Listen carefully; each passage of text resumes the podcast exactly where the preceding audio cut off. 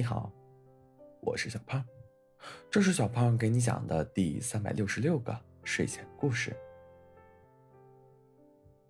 小兔子慢慢的睁开眼睛，自己正躺在病床上，它挣扎的想坐起来，好痛。刚进来的绵羊护士看到醒来的小兔子。对着脖子旁的对讲机，狐狸医生，小兔子醒了。不一会儿，一个身穿白衣的狐狸，风尘仆仆的走进了休息室。他在小兔子的床边坐下，摸着小兔子的脸：“你醒了，真是每次让我担心。”小狐狸的眼睛里充满血丝，看得出来，最近都没有好好休息。你也要注意休息才是。小兔子有气无力的说着：“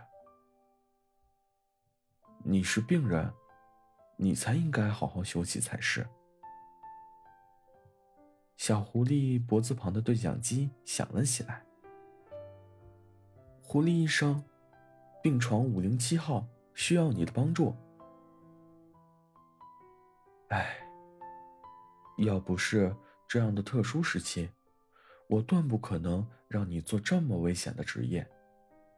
你不知道，这次情况我有多担心。算了，说多了你又不开心了。好好休息，我的小兔子。小狐狸亲了亲小兔子的额头，转身出去了。小兔子躺在病床上，望向窗外。外面是湛蓝的天空和洁白的云朵，但森林内部却不像天空那般宁静祥和。森林内部是一片战乱。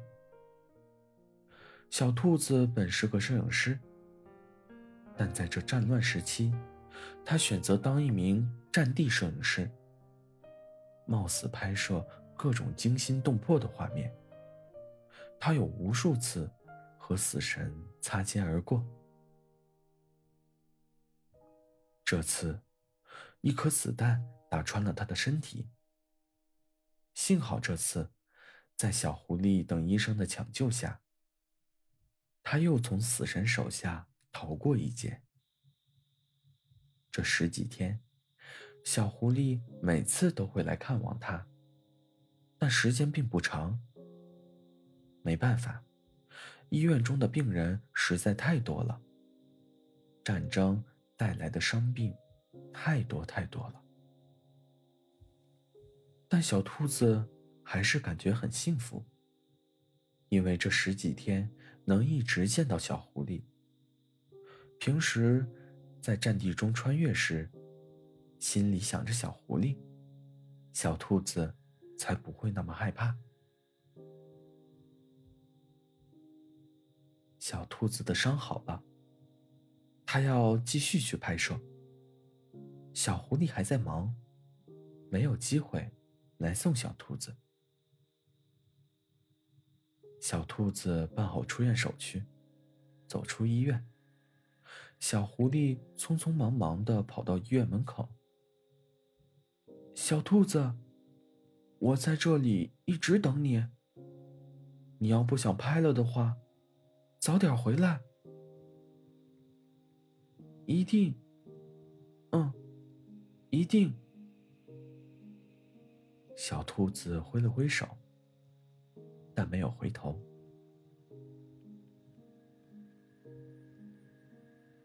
一转眼，十几年过去，小兔子慢慢的睁开眼睛。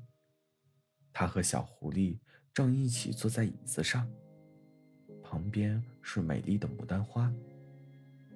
刚刚，它被照相机的闪光灯闪到了眼睛。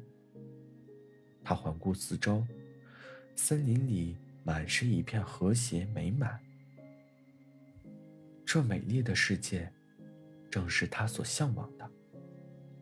这盛世，如此便好。好了，故事讲完了。故事来自微信公众号“睡前故事杂货店”。我们下次再见。晚安。